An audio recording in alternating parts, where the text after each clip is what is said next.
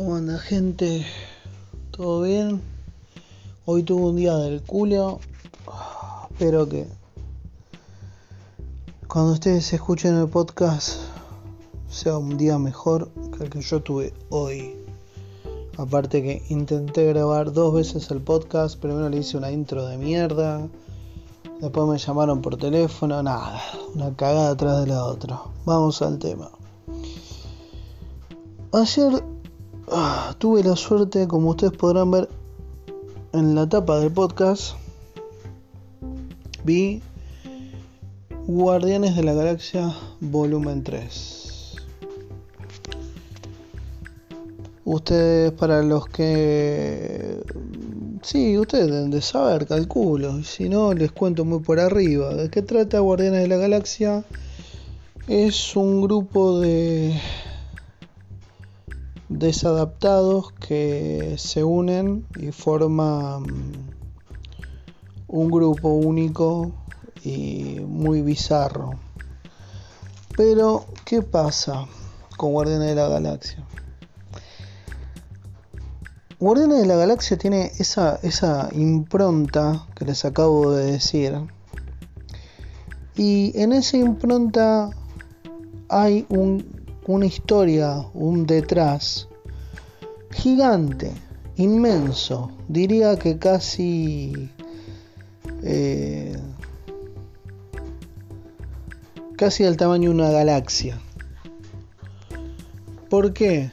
Porque cada personaje está escrito de una manera única para la persona que realmente puede apreciar bien un guion bien de cine me crucé con muchas personas que me, han dicho, ¿cómo te puede gustar Star Lord? Es el personaje más pelotudo que hay.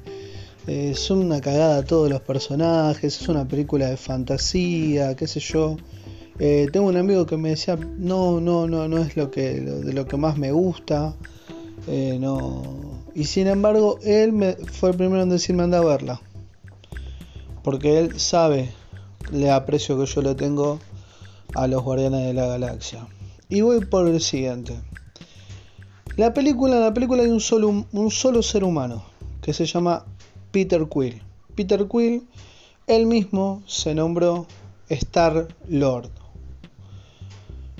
Él es, digamos, el líder de los Guardianes de la Galaxia, pero el grupo no hay un líder en sí, son un grupo especial único en el cual está Drax, que lo interpreta el ex luchador eh, Dave Bautista, eh, está Karen Gillian, que es la que eh, la diosa de Doctor Who, que interpreta Nebula.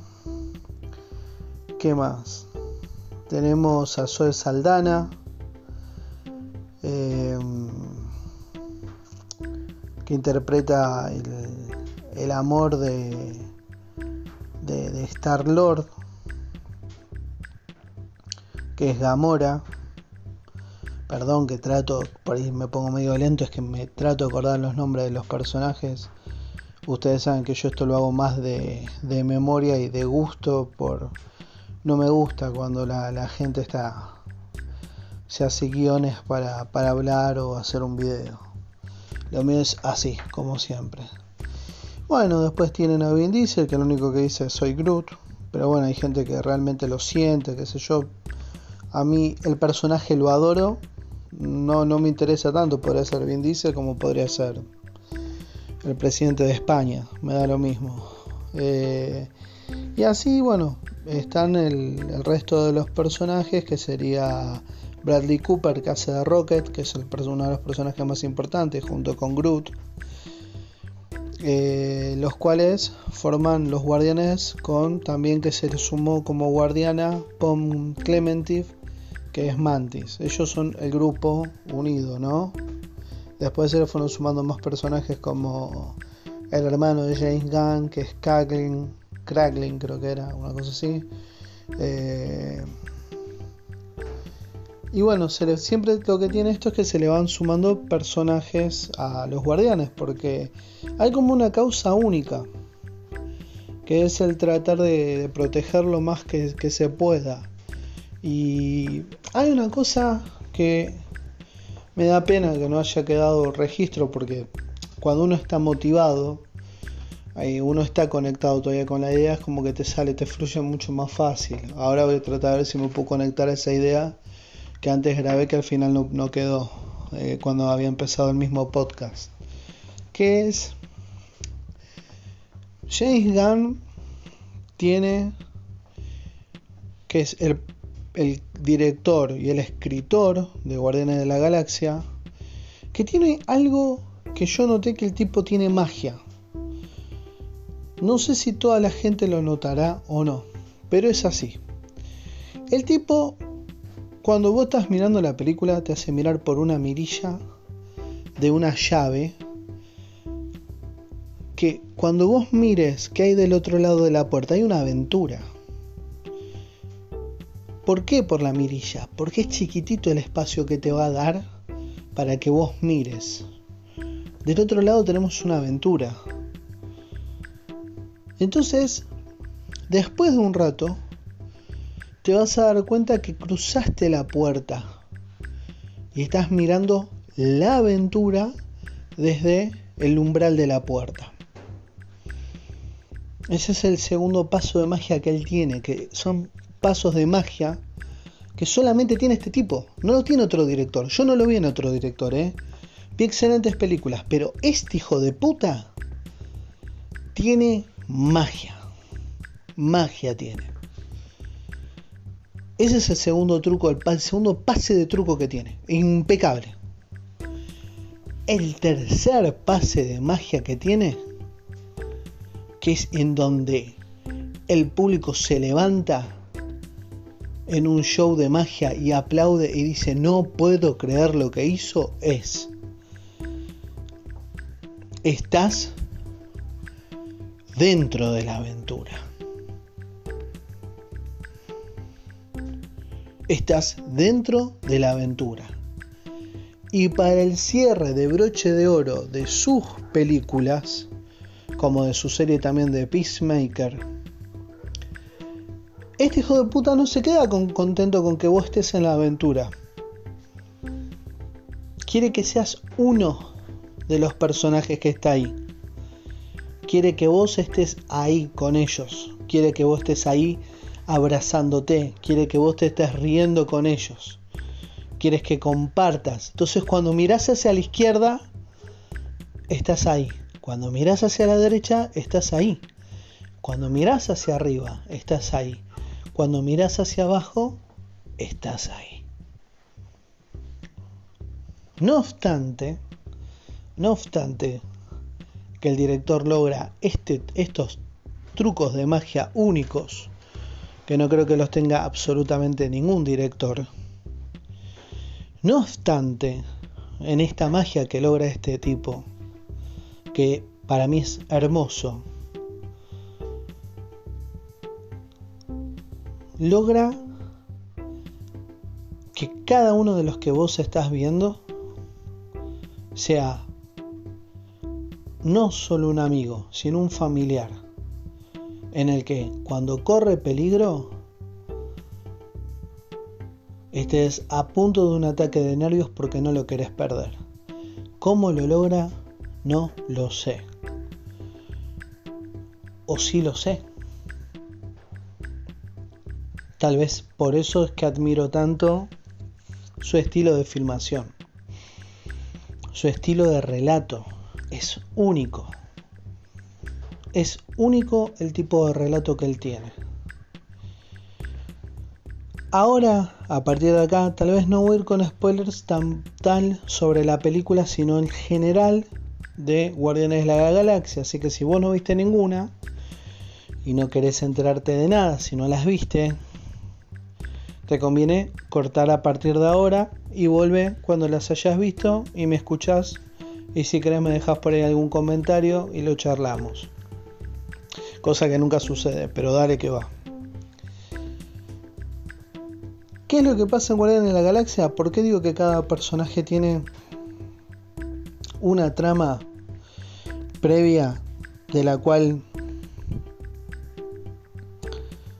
¿Vos te identificás con estos personajes?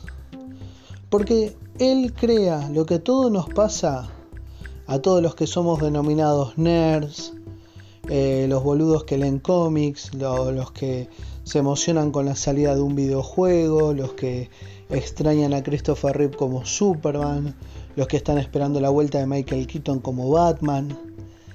¿Qué es lo que hace esta gente? A la cual pertenezco yo también. Somos personas que no nos podemos comprender con la mayoría de la gente. ¿Por qué? Porque la mayoría de la gente no le es importante, no encontró un refugio en el cine. Es más, les molesta cuando le hablamos de eso. Les molesta cuando le hablamos de un cómic, nos hacen burla. Les molesta cuando hablamos de cine, nos hacen burla. Nos discriminan. Somos la paria. Somos la gente esa. ¿Por qué te emocionás con esa estupidez? ¿Qué problema? ¿Tenés algún problema en la cabeza? Hay cosas más importantes. Y ellos lo que no comprenden es que ese es nuestro lugar. Ellos son los que nos dan refugio. Ellos son los que cuando vos tenés miedo te levantan el ánimo. Ellos son los que cuando vos sentís malestar, ellos están ahí. En una película, en una serie, en un cómic.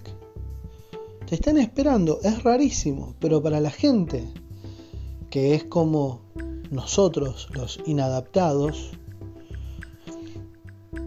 ellos nos están esperando. Y no te preguntan si sos alto, bajo, pobre, gordo, flaco, multicolor, qué sexualidad tenés. No. Están siempre ahí. Y esa es la magia que logra este tipo James Gunn a la hora de agarrarte con sus historias. ¿Por qué hago esta introducción? Porque Peter Quill ve morir a su mamá de cáncer es muy chiquito para entender qué es lo que le está pasando. Es muy chiquito para entender que es el último segundo que la mamá va a vivir. Es el último momento donde él, la mamá necesita despedirse de él. Es en el momento en el que él no quiere despedirse de la mamá. No por un capricho, porque no quiere perder a la mamá. Está en una encrucijada un nene de 8 o 9 años. No puede entender lo que es la muerte. La única persona que lo ama que y lo protege que lo va a abandonar. Y él solamente tiene los recuerdos de ese momento y los va a retrotraer antes de la muerte de la mamá. Porque es lo único que se pudo llevar de su planeta. Entonces él va a ser un chico criado por un pirata del espacio. Que el pirata este del espacio sabe que lo tiene que proteger de una manera u otra. Porque puede tener un destino aún más cruel que el que iba a tener. Entonces tiene un fundamento el por qué el personaje de Star-Lord, Peter Quill, que interpreta a Chris Pratt, tenga esa manera de pensar. ¿Por qué en la película número 2 él se transforma en un Pac-Man gigante? ¿Por qué? Porque su mente es en lo profundo de su corazón están guardados todos esos tesoros. Entonces es completamente difícil. Es un personaje que es un personaje que está en una encrucijada. Es un personaje que, que tiene, tuvo problemas, es un personaje que no sabe cómo enfrentar una vida extrema de fantasía, habiéndose criado a los golpes con piratas. Entonces, ese es el trasfondo de Star-Lord Peter Quill interpretado por Chris Pratt, que lo hace espectacular. Porque es realmente creíble él en su papel. Está hecho para ser Star-Lord. Después tenemos a Dave Bautista, o como lo conocimos los que veíamos lucha libre, Dave Batista, pero es bautista, que es Drax. Es un personaje que él en su tierra era un hombre fuerte, indestructible, y aún así todo. La maldad, cuando lo buscó a través de uno de los villanos, ejecutó a su hija y a su esposa, lo cual lo hacen ser una persona que vive en un estado constante de negación y de simplificar la tragedia en un mundo que lo encuentra día tras día llevándolo, para no volver a pensar el por qué él está solo. Otro personaje que tiene mucho. Rocket. Un experimento. Un ser con el cual hicieron un experimento del cual no quiere hablar. su dolor de haber sacado de su hábitat, de no querer hablar, de no querer volver al pensamiento de por qué vive esta situación espantosa una y otra vez, lo hace tratar de ser lo más fuerte posible, no doblegarse ante nada, tiene que ser fuerte. Porque todo el tiempo es la burla de alguien, todo el tiempo es una criatura extraña a la cual le dicen liebre, rata, le dicen de todo, él no sabe bien todavía lo que es. Y tiene que todos los días levantarse y enfrentarse a ese dolor. A su vez viene acompañado de Groot, que es una criatura de otro planeta, en el que el idioma es Groot es su hijo, es su compañero. Él es el personaje más liviano, el cual se sabe que viene de un planeta donde son como plantas. Nada más. Es el personaje más tranquilo. Y aún así todo es el personaje que lleva el corazón del grupo porque es el que daría la vida por cada uno de ellos. Por ende, él da su vida por cada uno de estos personajes. Mantis, que siempre vivió para callar los problemas del resto, pero nunca para poder vivir por ella, es la mascota de alguien más. Y acá en este grupo puede empezar a ser parte de una familia que nunca tuvo. Y así cada personaje está escrito de una manera fantástica cada uno. Gamora, la criatura secuestrada por Thanos, solamente como un entretenimiento de poder torturar a su hermana adoptada también de la misma manera, Nebula, que está interpretada por Karen Gillian. Y cada vez que Gamora se defendía para que no la torturaran, se desquitaba con Nebula, arrancándole los ojos, arrancándole pedazos de brazos. Una diversión siniestra. Entonces nos encontramos con que cada personaje que existe está totalmente bien escrito para analizarlo, para abrazarlo, para empatizar, para lograr ver en qué tipo de mundo vivimos y como un grupo de inadaptados, desde la primera película, tienen en sus manos el destino de la galaxia. ¿Cómo un grupo de inadaptados puede tener algo tan, tan grande como el destino de la galaxia? Sí. ¿Por qué?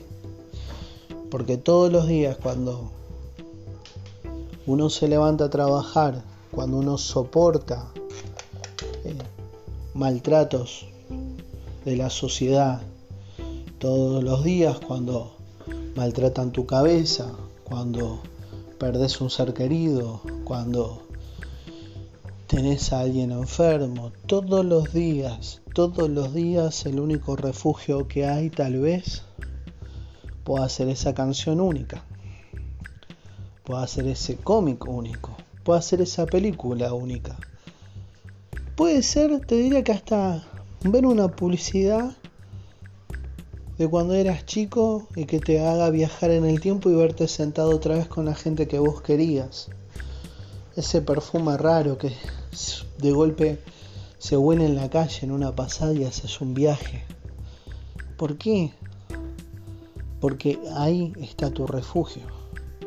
Y eso es lo que logra James Gunn con cada uno de los guardianes de la galaxia. No solo eso, te regala la música es para mí el hecho de James Gunn de poder decir, ¿quieren saber cómo se hace una obra de arte? Antes de irme a DC, porque para los que no sepan es el nuevo director de DC, James Gunn, lo cual augurio que le vaya de 10, porque amo todo lo que él hizo hasta ahora, que él dijo, antes de irme, miren, hago una obra de arte y se las dejo ahí y me voy. Hizo una belleza de saludo, de amor a los que seguimos Guardianes de la Galaxia, a los cuales entendimos la historia, a los cuales sabemos los trucos de magia de él y nos dejamos envolver una y otra vez con el mismo truco y nos sigue asombrando. No es buena la película. Para mí es perfecta. Es sumamente perfecta. ¿Tiene eh, errores? Obvio que sí. Pero me puede más la historia. Me puede más la historia.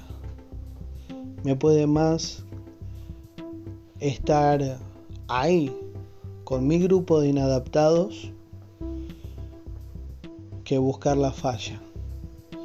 Y eso es algo único, eso es algo único que no, no regala, creo que hoy no regala absolutamente ni uno solo de los directores de cine, ni un solo guionista.